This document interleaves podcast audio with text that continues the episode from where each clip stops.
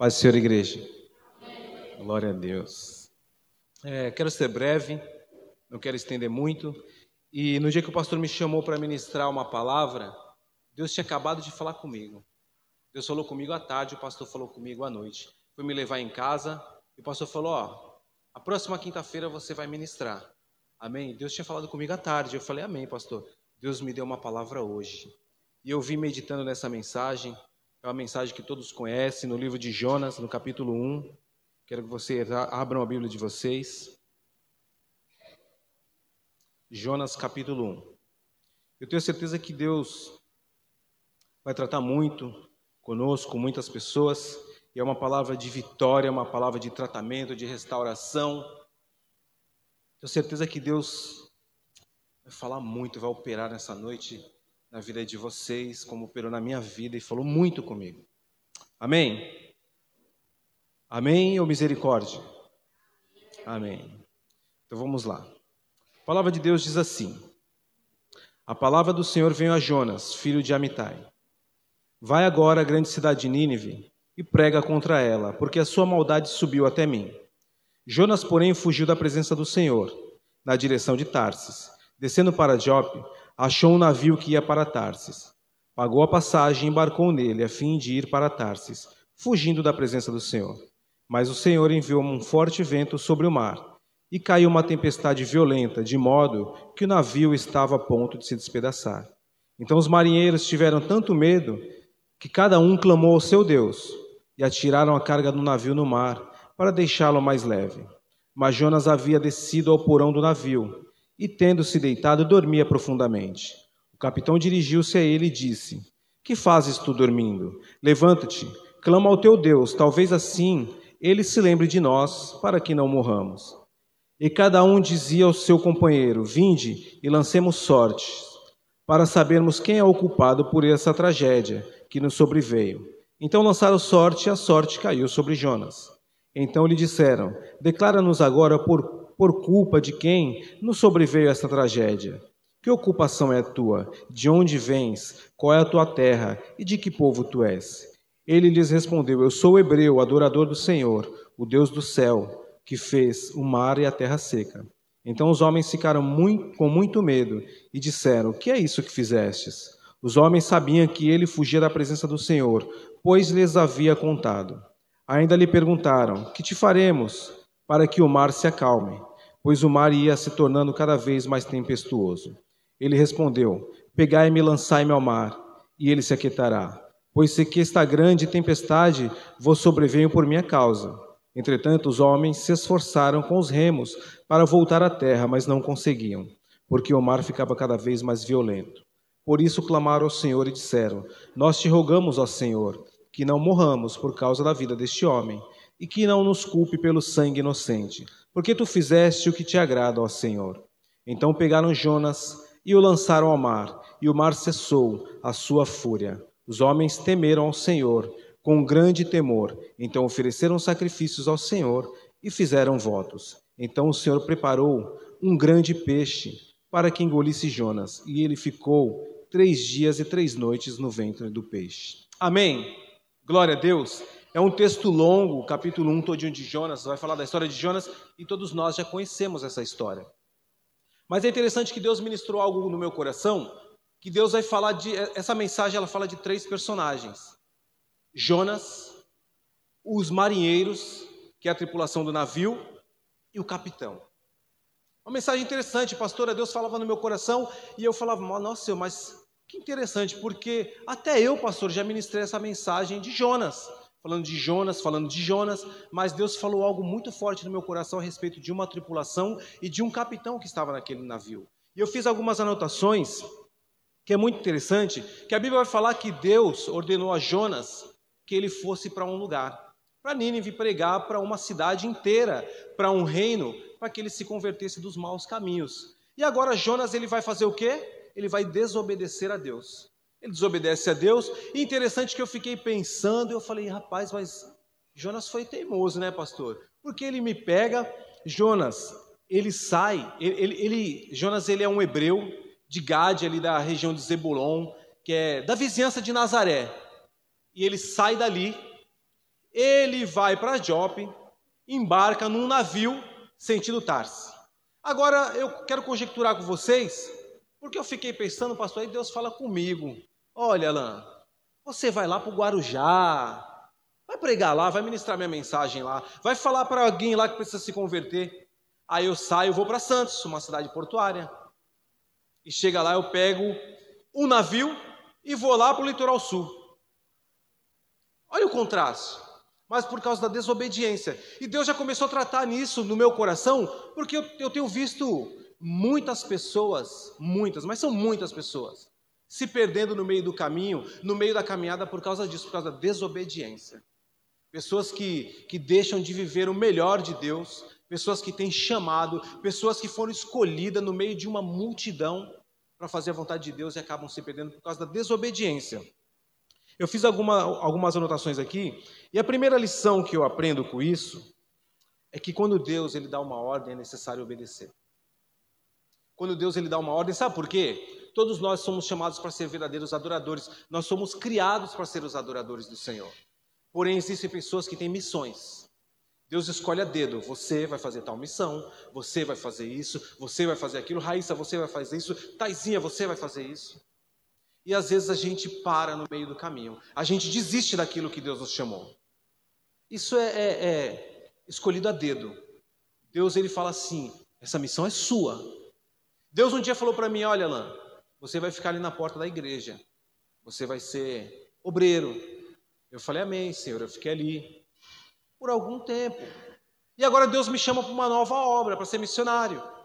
E agora eu obedeço a Deus. Sabe por quê? Porque quando Deus começou a ministrar isso no meu coração, eu comecei a entender que quando Deus começa a falar comigo, é melhor obedecer do que sacrificar. Porque Jonas, depois, lá no final, ele vai decidir sacrificar. Só que ele paga um preço por isso por causa da desobediência. E sabe o que é interessante? A primeira lição que eu aprendo com isso, que é por causa dos nossos pecados, muitas pessoas acabam pagando as consequências. Mas são muitas pessoas pagam as consequências por causa dos nossos erros. A gente erra, erra, erra. Se o erro, se a consequência viesse só para a gente, estava bom, estava legal. Mas não. As pessoas que vivem ao nosso redor, elas acabam pagando o preço por causa da gente.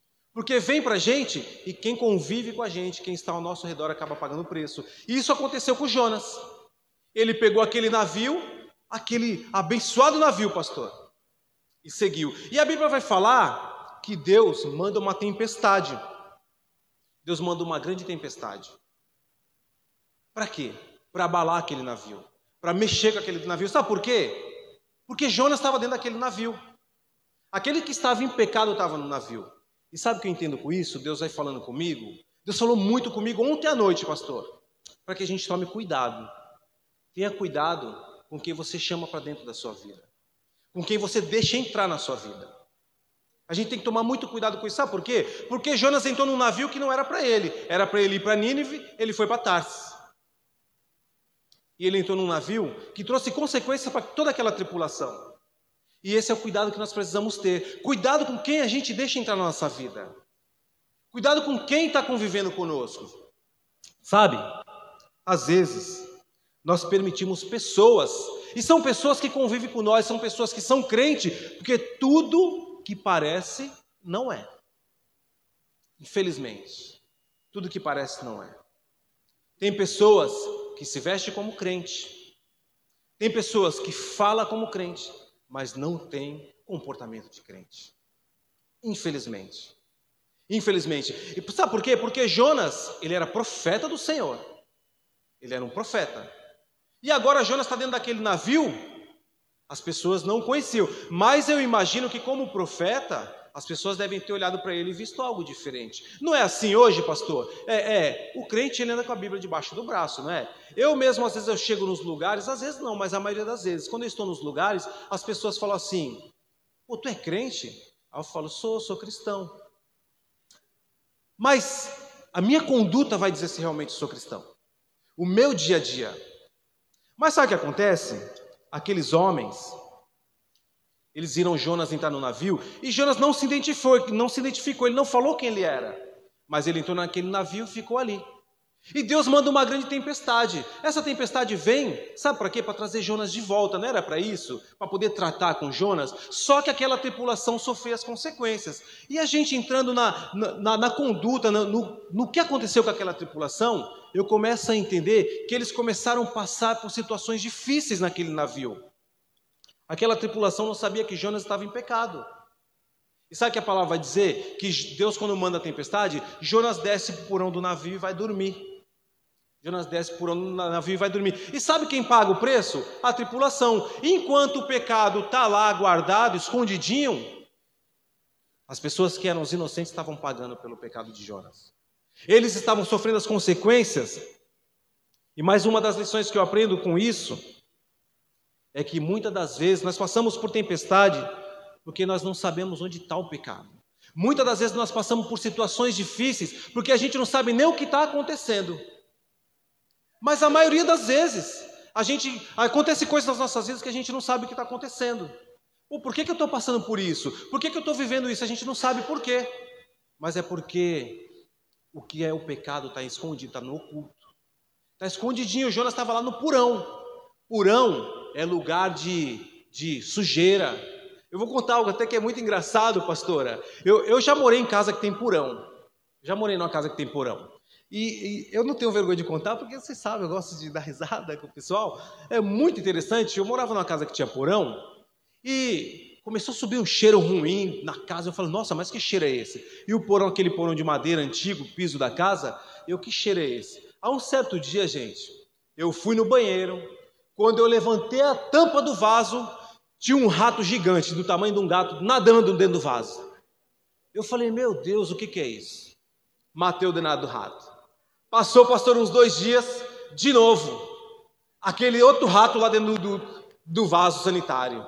Eu falei, o que, que é isso? Aí eu fui olhar no porão, sabe o que acontece? O porão estava infestado de rato, de barata, de aranha, a tampa da fossa estava quebrada e o rato decidiu dar um mergulho na fossa. Ele foi sair lá dentro do banheiro. Então, irmãos, entendam uma coisa: que porão é lugar de sujeira, de imundice, de pecado, Porão é lugar escondido, ninguém vê. Você anda, a casa é mó bonita, mas lá embaixo do porão está tudo sujo. E Jonas ele foi lá para o porão, sabe por quê? Porque ele queria esconder, ele queria se esconder. Você acha que ele queria que as pessoas indagassem ele? Você acha que ele, no mais íntimo dele, ele queria que alguém fosse conversar com ele e falar: pô, se você é profeta de Deus, então profetiza para que, que, que Deus interceda por nós. Não, ele ficou em silêncio. A tempestade virando navio e Jonas lá dormindo. Sabe por quê? Porque às vezes o pecado está adormecido. A gente não sabe o que está acontecendo na nossa casa e está lá escondido. Muitas das vezes é, não é com você, porque aquela tripulação era inocente. Mas é com o filho seu, é com a esposa, é com o marido, é com o ente querido. Ele está em pecado e você não sabe por que você está pagando preço. Eu já paguei preço muitas das vezes por causa dos familiares. A minha família já pagou preço por causa de mim. E a gente fica ali, ó. A família paga preço, paga preço. Já contei inúmeras vezes o meu testemunho aqui. Quantos anos a minha família pagou preço? Acho que daqui quem mais me conhece é o Japão. Japão acho que é o que me conhece desde pequenininho. E ele sabe, ele convivia com meu irmão nos campos de futebol, na amizade, e ele sabe o quanto a minha família sofreu por causa do meu pecado. Enquanto eu estava dormindo lá, a minha família estava sofrendo aqui fora. Estava sofrendo, passando por tempestades, passando por dificuldade, e eu lá no pecado. Então agora a gente começa a entender que as pessoas pagam preço por causa dos nossos erros. Muitas pessoas estão pagando preço por aí. É, eu ouvi um testemunho de, eu ouvi não, eu tenho, estou cansado de ouvir testemunho de pessoas que estão pagando preço por causa de um marido que está embriagado, no alcoolismo, nas drogas, é, no adultério, e a pessoa pagando preço, pagando preço, inocente. Às vezes, o casal está uma bênção, aparentemente, mas o pecado está escondido lá por causa do adultério. E a família, e o, e o, casal paga preço, os filhos pagam preço, todo mundo paga preço, por quê? Por causa do adultério que está escondido. Mas sabe o que é interessante? Eu fiz uma anotação aqui, que depois que Jonas foi para o porão e aquele povo estava ali sofrendo, sofrendo, sofrendo, capitão ele aparece. Só que antes dele aparecer, o que, que aquela tripulação decide? Eles, em vez de recorrerem a Deus, que é uma lição que eu aprendi muito nisso aqui, em vez da gente buscar em Deus, a gente recorre a todo tipo de pessoa. Aquela tripulação podia orar a Deus, porque eles já tinham ouvido falar de um Deus poderoso. Um Deus que levou um povo pelo deserto, um Deus que curou, que salvou, que transformou, que fez de tudo. O que eles fizeram? Eles foram orar, orar a outros deuses. E quantos de nós buscamos em outros lugares? a solução para os nossos problemas. Às vezes você pega um vizinho, você vai contar o problema para o vizinho, ó, ora por mim. Aí o vizinho, é, é, me perdoe, não é falando contra a religião, que eu não vou nem falar de religião, mas o vizinho é praticante de uma outra religião, ele vai buscar em outros deuses. Aí você conta para um amigo, o amigo vai buscar outros deuses. Procura o pastor da sua igreja, procura o seu líder, vai recorrer a Deus. E a gente não recorre a Deus. Aquela tripulação resolveu orar a outros deuses. E as coisas continuavam do mesmo jeito. E a Bíblia narra que a tempestade cada vez ficava pior. Aí sabe o que eles fazem? Eles começam a jogar toda a carga do navio fora. Acredito que essa carga são os bens deles. Sabe o que, que Deus fala comigo? Deus tratou muito comigo nessa área, porque a gente começa a jogar tudo que a gente tem fora. Os nossos bens a gente começa a desperdiçar. Quantas famílias têm perdido bens além dos bens financeiros, para pagar dívidas, para resolver os problemas do seu ente, para resolver os seus problemas. Eu, quando estava carcerado, quanto a minha família não gastou? Tirava dinheiro do bolso para mandar lá para mim, para pagar advogado, por causa dos meus erros. Mas aí sabe o que acontece? Não tem só o bem financeiro, tem o bem maior, a fé. O amor, a pessoa começa a perder o amor a Deus, começa a perder a fé, começa a perder a confiança, vai ficando descrente. E isso quer dizer que aquela tripulação começou a jogar os seus bens fora. E eles foram ficando vazios, vazios sem ter ao que recorrer. É dessa forma que as coisas acontecem na nossa vida. A tripulação que somos nós, que são os nossos entes queridos, começa a jogar tudo fora, começa a perder tudo. Por causa do erro de alguém. E não recorre a Deus porque acaba perdendo a confiança, perde a fé, já não acredita em mais nada e fica sem ter o que fazer. Mas aí chega a solução.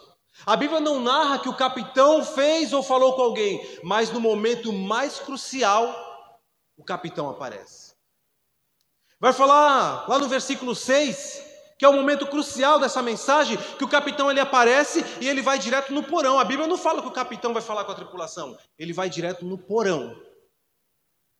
Ele expulsa Jonas de lá, fala: "Ó, tá fazendo aqui dormindo? Tá na hora de você sair daí. Sai daí e ora ao seu Deus para ver se ele faz alguma coisa para que a gente não morra. Sabe o que Deus fala comigo nessa noite? Capitão da nossa vida ele desce lá onde está sujeira, onde está escondido, onde está tudo sujo, onde está toda sujeira e põe tudo para fora. Ele começa a limpar, começa a tirar toda a sujeira, vai pôr para fora tudo para limpar, para que venha a luz, o pecado, para que venha a luz o adultério, o alcoolismo, a falta de fé. É assim que o capitão faz, é Jesus, ele é o capitão do nosso barco. Você tem dúvida disso? Raíssa, você tem dúvida disso?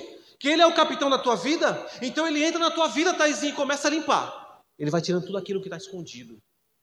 Tudo aquilo que esconderam um dia. E você está passando, sofrendo as consequências por causa dos outros. Mas ele vem, tira e traz a clara e fala: Olha aqui, minha filha. Olha aqui onde está a sujeira. Eu estou trazendo à luz o que estava escondido. Ele vem para limpar o porão. Ele esvazia o porão, ele deixa limpo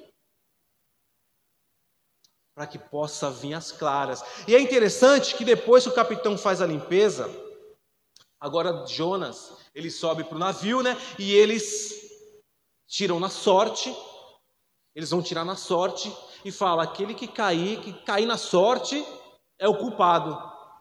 E cai em Jonas, justamente em Jonas. Então eles chegam em Jonas e perguntam quem era Jonas, o que você faz, quem é você. E Jonas conta toda a história para eles. Sabe que Deus fala comigo? Que o pecado ele tem que ser confessado. O que você fez de errado, o que você está fazendo de errado, agora que Jesus te traz à tona, é hora de você contar para as pessoas que você tem feito mal. Talvez seja para o seu marido, seja para a sua esposa, seja para os seus filhos, seja para a sua igreja, para o irmão da sua igreja, para o seu pastor. Você está em pecado dentro da igreja, fazendo uma bagunça e o pastor não está sabendo, chega lá e confessa, fala, olha, ó pastor, fui eu que errei, a culpa é minha, ó esposa, é eu que estou em adultério, eu, porque Deus ele quer tratar. A tempestade ela não veio para matar, ela veio para revelar. Ela veio para trazer de volta aquele que estava perdido, aquele que estava em pecado. Então o momento que Deus tem com Jonas é ali, ele começa a tratar naquele momento. E depois que Jonas ele confessa o seu pecado para aquela população do navio, é interessante que agora eles ficam com temor, pastor. Eles passam a temer, falam: Nossa, mas é um homem de Deus, o que, que nós vamos fazer agora?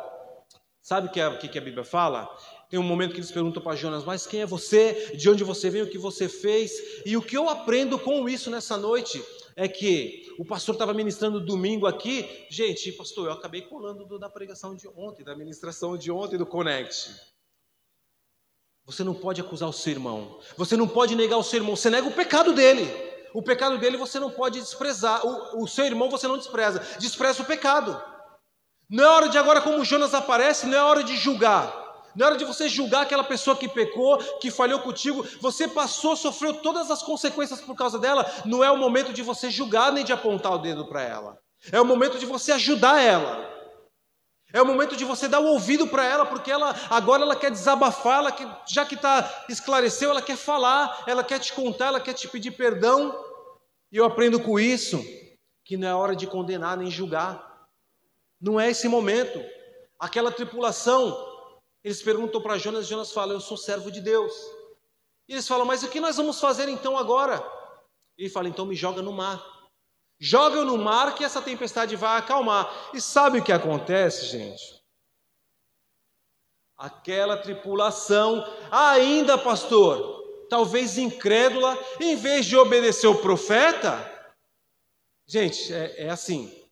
Acho que até eu, pastor. Que o, o camarada acaba de falar para mim: eu estou em pecado. Eu fiz isso, eu fiz aquilo. Como é que eu vou obedecer, pastora? Aí ele fala: me joga no mar, vou jogar nada.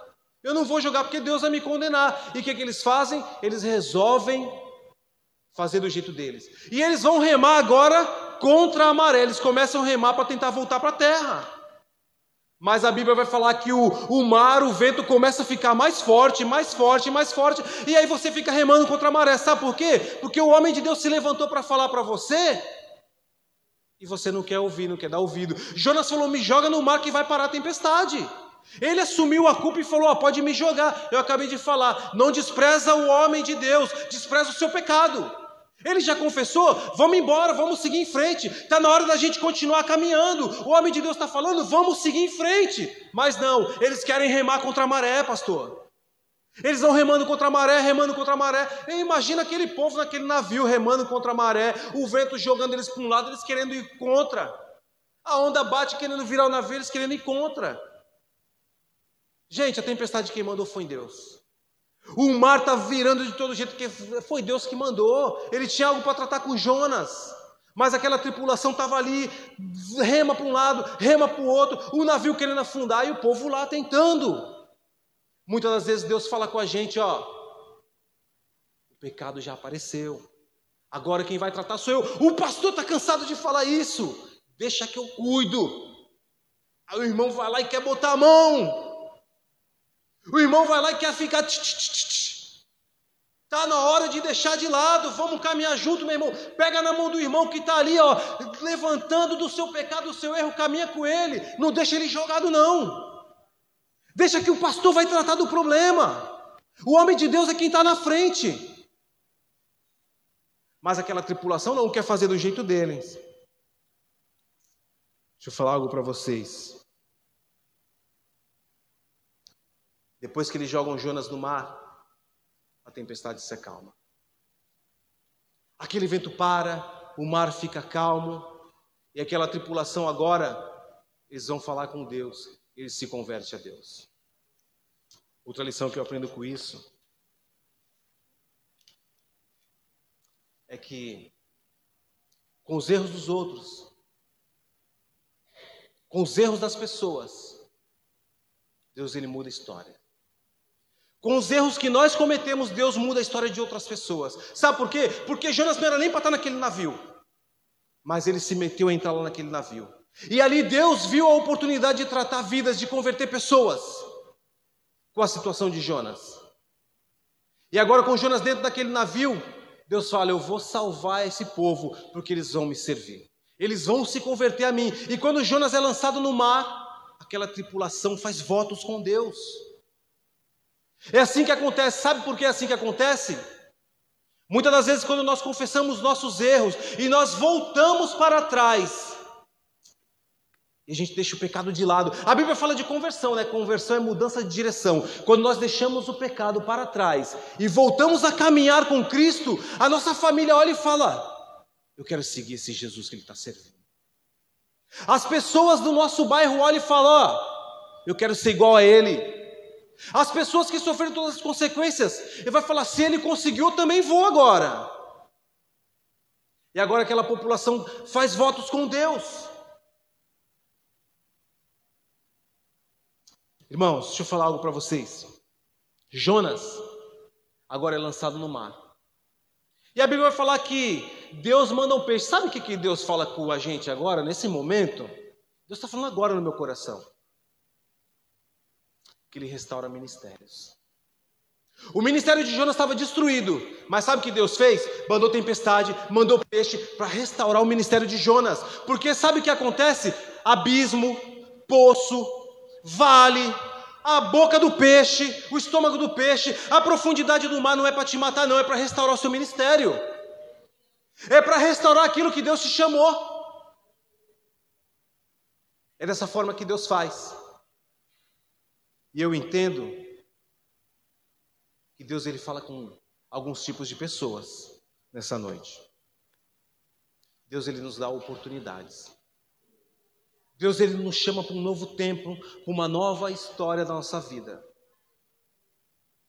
E eu creio que Deus nesse momento ele está falando com três tipos de pessoas. Com pessoas que nem Jonas, que ouviram a voz de Deus um dia, se posicionaram para fazer aquilo que Deus fez e até fizeram. Pregaram a palavra, subiram no altar, cantaram louvor, saíram evangelizando, saíram ministrando, fizeram missões. E não sei por que gotas d'água pararam. Não sei por que se esconderam na presença de Deus. Não sei por que estacionaram. Mas Deus fala nessa noite. Talvez você foi jogado no mar. Talvez você está esquecido. Nem o povo da igreja não te liga mais você se sente sozinho no estômago do peixe, passando pelo vale. O estômago do peixe na no capítulo 2, Jonas ele vai falar que é o mais profundo abismo, o lugar de escuridão. O lugar onde Deus esqueceu dele. Mas o estômago do peixe, deixa eu te falar algo. Não é para te matar não. É para te trazer de volta à vida é para te fazer submergir, é para você respirar novamente. Deus quer restaurar o seu ministério. O segundo tipo de pessoa que Deus fala nessa noite aqueles que fazem parte da tripulação. Pessoas que permitiram que alguém entrasse na sua vida, que alguém entrasse no seu barco, na sua casa, no seu ministério e fizeram bagunça.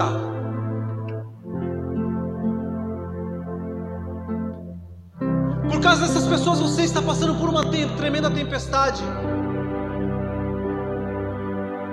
Agora Deus te chama fala: Olha, eu vou tirar todo o entulho. Eu vou lá naquele lugar mais escuro que talvez você nem saiba. E vou tirar, vou desentulhar tudo, vou limpar porque você vai me servir. Você vai viver para mim agora. Aquela tripulação, ela se rendeu ao Senhor quando eles alcançaram a vitória. Quando a tempestade acalmou. E tem o terceiro tipo de pessoa, que ainda é da tripulação, que não sabem nem o que fazer, que estão que nem segue tiroteio, pastora. Precisa da ajuda do capitão. Precisa que o capitão se levante agora e fale: olha, agora é comigo. Você não consegue, você não sabe nem o que está acontecendo, mas eu sei. Jesus ele está aqui nessa noite falando: é eu quem vou cuidar de você, é eu quem vou tirar todo o entulho, é eu quem vou fazer a tempestade acalmar e o navio não vai naufragar. Você não sabe para onde ir, você não sabe o que fazer, você não sabe mais o que dizer. Você senta no sofá da sua casa, você olha na televisão. Deixa eu falar algo para você. Eu passei por alguns dias assim. Eu só não procurei o meu pastor e minha pastora porque eu consegui caminhar. Mas há poucos dias atrás eu sentava no sofá da minha sala e falava: o que, que eu vou fazer agora? Eu vendi o carro, aí já não fui trabalhar com Uber. Ó, gente, deixa eu falar. Eu não vendi o carro, não foi desespero, não. Mas é porque tem dívidas que você é melhor você acabar com ela e ficar mais calmo, mais tranquilo. Porém, eu falei: o que, que eu vou fazer agora? Eu falei, eu vou procurar o meu pastor e a minha pastora para conversar, porque todos os meus problemas eu procuro a minha liderança. Mas Deus começou a falar comigo e falou: calma. E Deus começou a trazer solução aos problemas. Eu estava sem dizimar. Meu dízimo está lá. E eu falava, Senhor, eu quero dizimar, Senhor. Está difícil. Não estou conseguindo começou a tratar. O capitão falou: agora é comigo. Você não sabe o que fazer? Eu vou entulhar tudo. Eu vou tirar toda a sujeira, eu vou tirar tudo aquilo que te impede de continuar indo ao seu destino. Aquela tripulação tinha um destino, mas eles estavam quase naufragando por causa de Jonas. Então existem esses três tipos de pessoas as que estão como Jonas, que pararam seu ministério. Não sei porquê. E também não estou aqui para ficar sondando, mas Deus sabe. E é por isso que Ele manda você passar por tempestade. Ele levanta a tempestade, não é para te matar. É para salvar o teu ministério, é para salvar o seu casamento, a sua vida, os seus empreendimentos. Existe a tripulação que não sabe nem o que fazer, e existe aqueles que ainda nem se renderam a Cristo. Nessa noite eu quero que você se coloque de pé. Eu não vou chamar você aqui na frente, eu só quero que você coloque a mão no seu coração. Aí onde você está, na sua casa. E comece a falar com Deus neste momento. Comece a buscar em Deus e fala: Senhor. Ajuda. Eu estou que nem Jonas. Meu ministério parou. Está tudo travado, eu não sei porquê.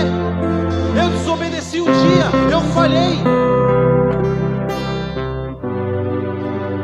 Me tira, Senhor, do estômago do peixe. Me tira do lugar mais profundo onde eu estou. Me ajuda. Fale com Deus nesse momento se você faz parte dessa, dessas pessoas que fazem parte dessa tribulação, que está pagando um altíssimo preço causa de alguém. Fala, Senhor, eu preciso da tua ajuda. Senhor, me ajuda. Eu não consigo mais, Senhor. Eu já joguei, eu já perdi a fé, eu já perdi a confiança, eu já não acredito mais nada, eu já desfiz de tudo que eu tinha dos meus bens. Me ajuda. E existe aqueles da tripulação